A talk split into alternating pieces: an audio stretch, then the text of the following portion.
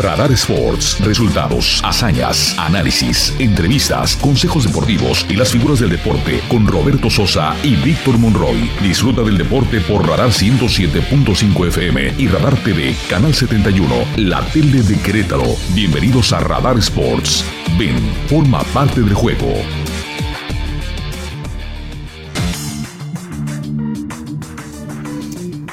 Bien, pues ahora son las 3 de la tarde con 22 minutos. 3 de la tarde con 22 minutos y siempre nos da muchísimo gusto a través de, de nuestro programa tener a lo más especial, a lo más particular, a lo más importante del mundo deportivo. Y así ha sido con el compromiso con todos ustedes a través de, de los años que tenemos haciendo el programa. Hoy nos da muchísimo gusto, Víctor, dar la más cordial bienvenida y con un aplauso grande vamos a recibir, por supuesto, a Pablo Jiménez, que apenas a sus 27 años de edad ya logró lo que muchos hemos leído en los libros. Sin duda alguna, una gran hazaña del mundo real, porque esto no es ni virtual, no es ni, ni, tecnológico, ni mucho menos, es llegar a la cima de la montaña más alta del mundo, el Everest, la cordillera del Himalaya tiene el Everest y tiene ocho picos más así de importantes, pero el Everest es el más grande, 8.848 metros, Pablo, bienvenido a los micrófonos de Radar Sports. Nos da muchísimo gusto y mucho orgullo poderte recibir. Y te mereces un aplauso, amigo, porque esto que estamos diciendo es, es la realidad. Tener la capacidad mental, porque esto es mucho de mentalidad, la capacidad física y los pantalones para treparte a esa montaña, pues eso solamente algunos lo pueden hacer. No, hombre, Roberto, muchas gracias por la invitación. Agradezco mucho tus palabras. Igual, Víctor, muchas gracias por la invitación y gracias por el espacio y muchos saludos a sus radioescuchas. Oye, Pablo, vamos a comenzar por el, por el, el, el inicio, ¿no? El principio. Estando en Querétaro, ¿cómo, ¿cómo surge? ¿Cómo dices? Creo que tengo ese objetivo ahora. ¿Dónde lo viste? ¿Dónde lo leíste? ¿Cómo conociste? El Everest y cómo se fija como un objetivo a seguir? Mira, te platico, yo soy aventurero, me podría decir así. Eh, desde el 2016 empecé a, yo les llamo mi pato aventuras, empecé a viajar, empecé a recorrer países, eh, empecé a recorrer en coche. Eh, crucé Israel caminando, crucé todo el desierto de Israel, de Jerusalén, Eliat, 300 kilómetros, muy pesado el desierto. Y de ahí fui escalando, crucé todo África, de, de que, bueno, de Kenia, eh, Etiopía, fui bajando hasta llegar a Madagascar y de ahí me fui poniendo en situaciones que me demandaban más de mí, que eh, de alguna manera conllevaba un poco más de esfuerzo uh -huh. y salir un poco más de mi zona de confort. Eh, crucé el Atlántico a vela en el 2018, 66 días me aventé, nos aventamos la ruta de Magallanes de, del río de Sevilla hasta Uruguay. Entonces de alguna manera me fui preparando sin yo saber que me iba a esta aventura tan grande. Caramba, pues este, pues cada una de las cosas que nos acabas de decir son de escribir un libro. muchas gracias, muchas gracias, pero no todavía no. Cruzar eh. África así como lo cruzaste. Cuando algunos hemos cruzado el África siempre por motivo de los libros, así nada más, y, y, y, todo lo que acabas de describir, pues es, es algo extraordinario. Pero, entonces, pasando esta etapa así muy rápido, situémonos ya cuando decidiste pues unirte, me imagino que unirte a un grupo de mucha experiencia para poder ascender a la Sí, montaña. te unes una expedición, en mi caso me uní a Seven Summits, es la operadora más grande en el Everest. Mi plan eh, principal yo era llegar a Nepal, comprar mi equipo y encontrar un Sherpa y subirlo. Yo me iba a ir a la, a la brava. Eh, contacto a, a, Viridiana Álvarez. No Pero necesitas papeles, necesitas, necesitas permisos, claro, claro. Además comprobar o corroborar que tienes Claro, yo me iba, exactamente. Porque no es que, ah, pues ya llegó Pablo, denle el permiso, ahorita viene, va, sube y baja. Entonces, este, yo contacto a Viridiana Álvarez, es este récord Guinness mexicana, es una alpinista muy grande, ha subido 8 de las 14 8000. Entonces estuve hablando con ella y me dice, Pablo, estás loco, no te puedes ir así, necesitas planear todo, necesitas hacerlo. Y me pasó algunos contactos y ya me hice amigo de, de, algún, eh, de algún Sherpa. Empecé a contactarlo con él y empezamos a tener las pláticas. Y, me, y le, le, digo, pues ya estoy listo, me voy para allá. Me dice, órale, tú vente, te necesito aquí, tal fecha. Órale, pues por ahí nos vemos. Bueno, son muchas preguntas que tengo, pero dale, dale, dale, es, que, es que bueno, ya te uniste al Sherpa, el Sherpa me imagino que te presentó al grupo de ascenso, porque no, no es el Sherpa solo el que te sube, sino supongo que va el guía, el principal y, y- y todos los demás que te ayudan a, a ascender y te preguntan en qué condiciones quieres ascender, me imagino. Mira, eh, yo, yo muchas veces decía, oye, este es mi plan y quiero hacer esto. Me decían, no, tú no planes nada. Nosotros te decimos cuándo y cómo. Eso es lo Eh, que me refiero. porque el clima, eh, el clima eh, es muy importante para el ascenso. Entonces, de cierta manera, primero es la aclimatación. Claro. Tú llegas a Lucla, que es el aeropuerto, estás a 2.800 metros más o menos, y de ahí empieza tu ascenso al campo base. Son 52 kilómetros de caminata.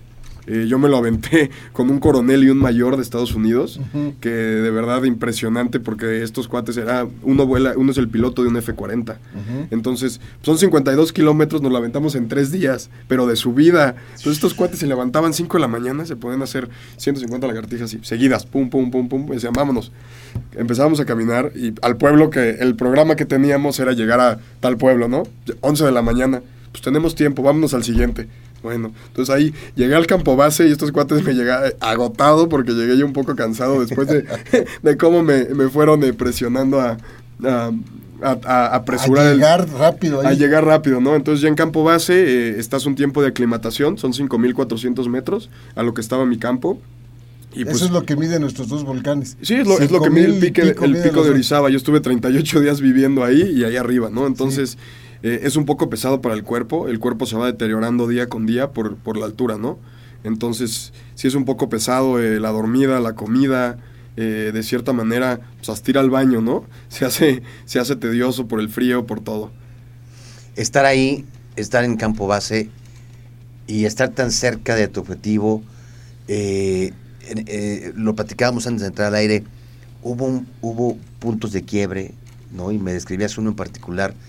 Hubo puntos donde dijiste, Pablo, o sea, pudiste haber estado nadando con tiburones o Sí puede estar en una playa echándome ¿no? una piña colada, ¿para qué me pongo en estas Claro, situaciones, ¿no? verdad? Mira, Cuéntanos. hay una parte que se llama el glaciar del Cumbu, no sé si han visto las escaleras, las famosas escaleras Sí, que sí, sí, ponen. te cruzan. Entonces el glaciar del Cumbo de campo base a campo 1. Esa fue mi primera rotación. Se recomienda hacer de una a tres rotaciones. Hay gente que no hace rotaciones porque trae dos, tres sherpas, entonces traen oxígeno y pues si les falta el oxígeno no pasa nada, ¿no? Pero en mi caso yo iba con un sherpa, entonces si me llega a faltar el oxígeno yo tengo que estar aclimatado por si pues llega a fallar de alguna manera pues mi cuerpo reaccione de alguna manera bien, ¿no? Entonces yo salgo a las doce y media de la noche más o menos, una de la mañana, hacia campo 1 de campo base, cruzando el glaciar del Cumbu. Llego posiblemente a las siete y media, 8 de la mañana, al final del glaciar del Cumbu, y empieza una parte de nieve. Pero en ese momento va saliendo el sol, y a 6.400 metros el sol, más el reflejo de la nieve, se hace un cierto espejo, y se hace un calor peor que cualquier desierto que he estado, ¿eh? Me empiezo a quitar la ropa, empiezo a caminar, el desgaste físico que traía de toda la noche caminando, más el de la altura, más el del calor, empiezo a alucinar completamente. O sea, yo salgo de mi cabeza y empiezo como si me estuviera desmayando así caminando como en un desierto de película. Sí. ¿Qué hago aquí? Yo ya me voy. empiezo a caminar, eh, empiezo a llegar. Llegamos a campo 1, empezamos a armar la casa de campaña. Yo todo esto no estando consciente, yo estando en otro, en otro canal. Armamos la casa de campaña. Empiezo a hervir nieve porque el agua que tomas Sí, sí, sí, la hierves. Entonces, eh, agua, me la tomo y caliente, hirviendo. y digo, no, hombre, ¿ahora cómo le hago para hidratarme después de todo esto?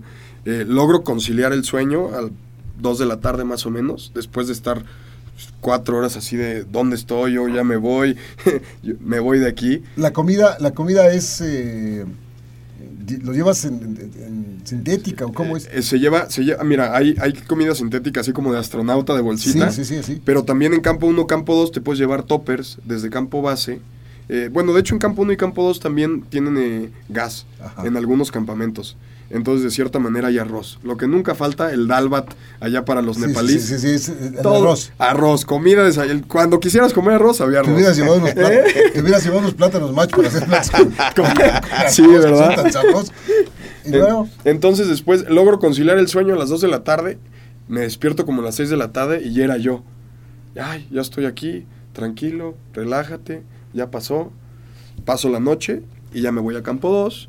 Paso la noche en campo 2, me aclimato a campo 2, me va bien y me subo a campo 3 sin oxígeno, que son 7480 metros. Sin oxígeno. Sin oxígeno. ojo, eh, ojo, ojo, porque esto es importantísimo. Me subo sin oxígeno, estoy ahí eh, una hora a mi cuerpo le cae bien y de ahí me bajo hasta campo base. Y esa fue mi primera rotación.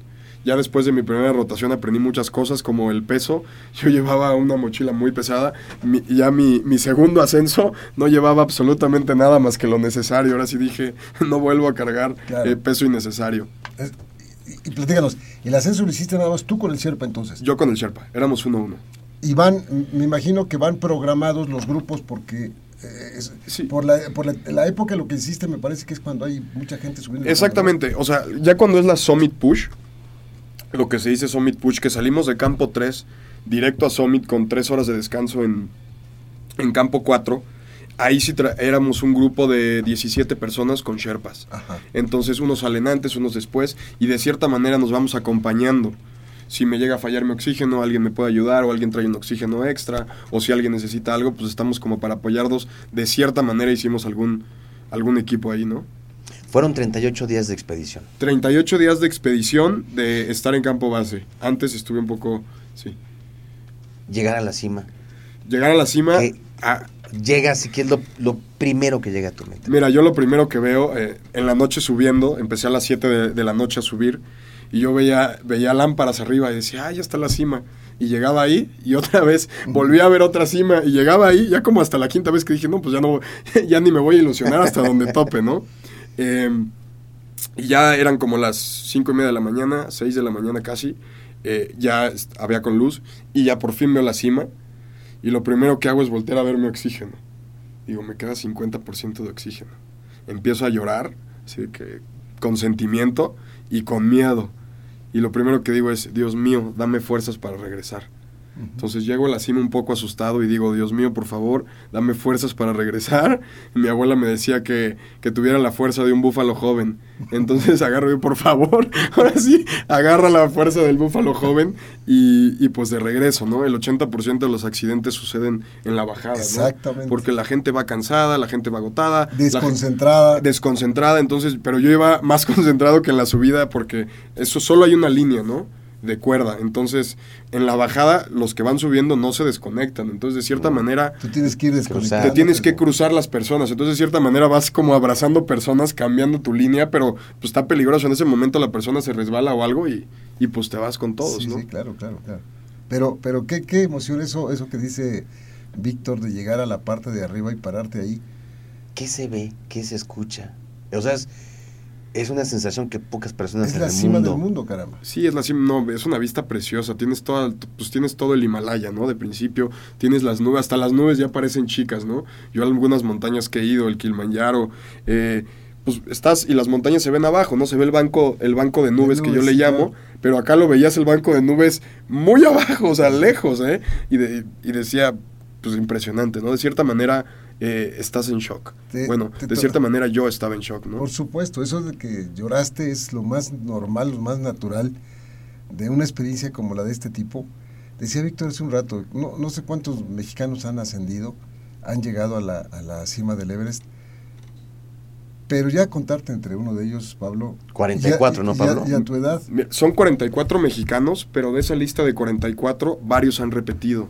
Entonces, eh, Ah. yo haciendo la lista son 33, 34 mexicanos los que han ascendido. ¿sabes cuántos queretanos han subido? Uno, ¿Tú eres Soy el primero, soy el primero, gracias a Pues Dios. qué honor y qué gusto, caramba. No, hombre, gracias a ustedes. Qué honor y qué gusto, porque pues es platicarlo, así como platico contigo de esto y con, con Víctor, tuve la oportunidad de platicar con otros dos o tres alpinistas que también lo lograron, pero algunos de ellos tuvieron aventuras importantes, como alguno de ellos que su esposa antes ahí faltaba muy poco, faltaban 150 metros para la, y la tuvieron que bajar porque ya se estaba este, congelando, ya sus manos, sus pies, ya, ya tenían congelamiento importante. Importante. Entonces, ella con la desesperación de que le faltaban 150 metros para el proyecto más importante de su vida y no lo logró porque la tuvieron que bajar porque ya era físicamente Imposible.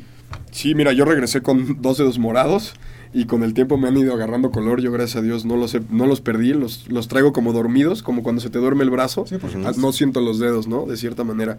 Y te lo digo, mucha gente, eh, yo lo veía bajando. eh, mucha gente tiene tanta la ilusión o tiene tanto el deseo de llegar que dejan de pensar en su cuerpo, en su persona y solo tienen la meta.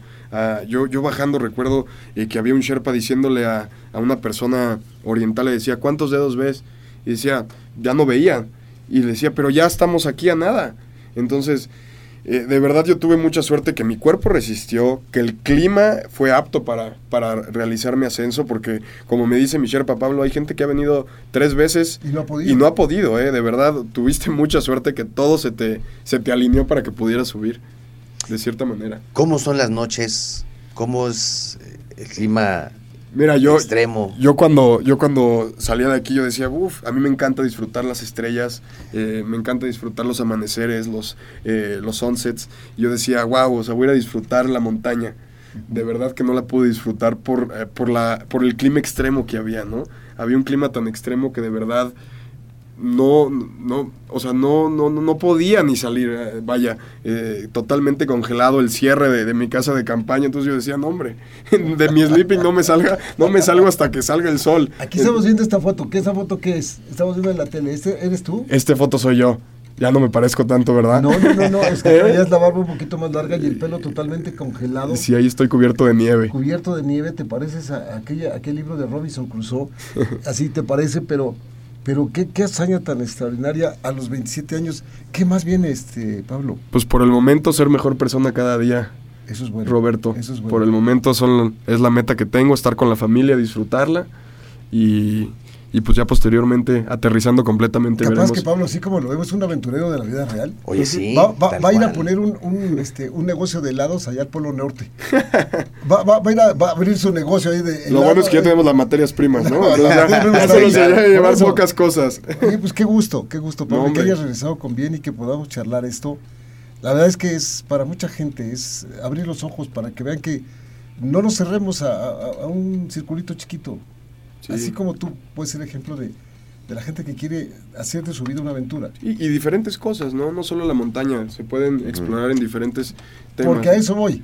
Tú que ya te subiste a la montaña del Everest a tu edad, hay personas que tienen un proyecto de vida de, de ascender y por eso se van a practicar a estos picos que dijiste y que suben. Carla Willow, que es amiga mía, Ok. que hizo un libro de su ascenso a, las, a los ocho picos más importantes. Ella se preparó casi toda una vida para poder ascender a estos ocho picos, pues. Pero tú nada más dijiste, ahora, ahora voy al Everest y qué más, ahora vas pa- para abajo. Pues mira, yo creo que la El mar, ¿o montaña, la cosa? montaña es parte, también se necesita una parte espiritual. Yo conocí mucha gente que llegaba entrenada. Eh, la persona que te platiqué, tengo varios amigos que llegaban de verdad increíblemente físicamente y a los 3, 4 días tenían que ser evacuados. Entonces, hay una parte física, pero hay una parte mental, pero también hay una parte espiritual de conexión con la montaña, con la naturaleza. Eh, yo eh, soy surfista, algunas, eh, y cuando yo no estoy bien conmigo mismo, yo no puedo entrar al mar. No paso, la, no paso las olas, no paso hasta atrás. Entonces, de alguna manera se necesita estar bien contigo mismo, bien en, en muchos sentidos para poder hacerlo. Es un complemento de todo. Oye, Pablo, documentaste tu ascenso. Todo está documentado en mi Instagram. y- y- ¿Piensas hacer como alguna presentación, algún... Voy a hacer una plática ahí en el, en el Club Campestre de Querétaro eh, en los próximos, el próximo mes yo creo, y están invitados obviamente. Muchas gracias. Con mucho gusto vamos, porque estas pláticas son más que motivacionales, son pláticas que te abren los ojos. Yo siempre he, he admirado y respetado mucho a ti, y a estos alpinistas, a los muchachos que o, o- o lo mismo los que los que se van al fondo del mar o, o- o- o que andan, etcétera, haciendo cosas extraordinarias para un ser humano común y corriente. Y sí es muy grato, pues, poder charlar contigo y que nos platiques ese tipo de, de aventura, porque es una aventura, yo no puedo calificar de otra manera más que una aventura de vida lo que estás teniendo. No, hombre, Roberto, te agradezco tus palabras. Gracias a Dios regresamos bien, con bien y completitos. Muchas gracias, Y muchas gracias. completitos, Pues, y parece una broma, pero sí, completitos. Sí, Hay sí, quienes sí, van y sí. nada más no. Hay varias películas del Everest, ¿las has visto Sí, algunas? claro, por supuesto, Eh, por varias supuesto. películas, de, de películas reales de, de- de- de- de este tipo de cosas. ¿no? Sí, y la verdad es que, pues, como dice Pablo, ¿no? 33, 34 personas que lo han logrado. Sí. Somos 200 millones de mexicanos, un poquito más. ¿Por qué no nos animamos? Tú y, Y yo? estamos con Y hacemos el programa desde allá arriba. Y estamos con el primer queretano que lo ha conseguido. De verdad, enhorabuena, muchas felicidades.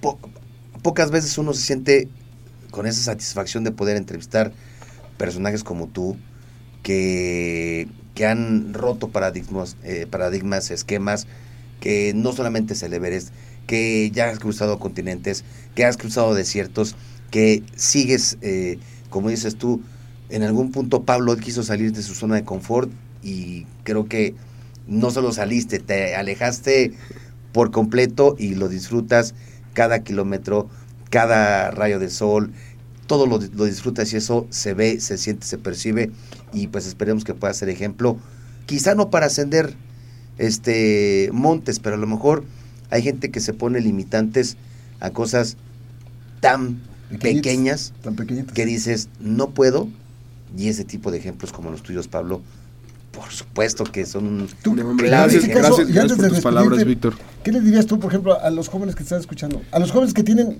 tu edad.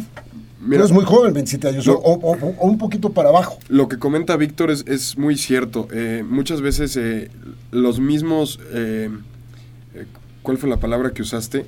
Las mismas limitaciones Ujú. nos las ponemos nosotros mismos. Muchas veces nosotros somos los mismos que ponemos las limitaciones y decimos no se puede. Entonces creo que para los jóvenes los primeros que deben de creer es en, en ellos, en nosotros, ¿no? Nosotros debemos de ser los primeros que debemos de creer en nosotros. Yo me acuerdo que muchas veces me decían, ¿cómo ido al Everest? ¿No vas a poder subir? Pues, claro que voy a ir y claro que voy a subir. Primero Dios, ¿no? Yo decía, yo decía, primero Dios, nunca así de seguro, pero ahorita pues ya, ya lo puedo decir así de seguro, ¿no?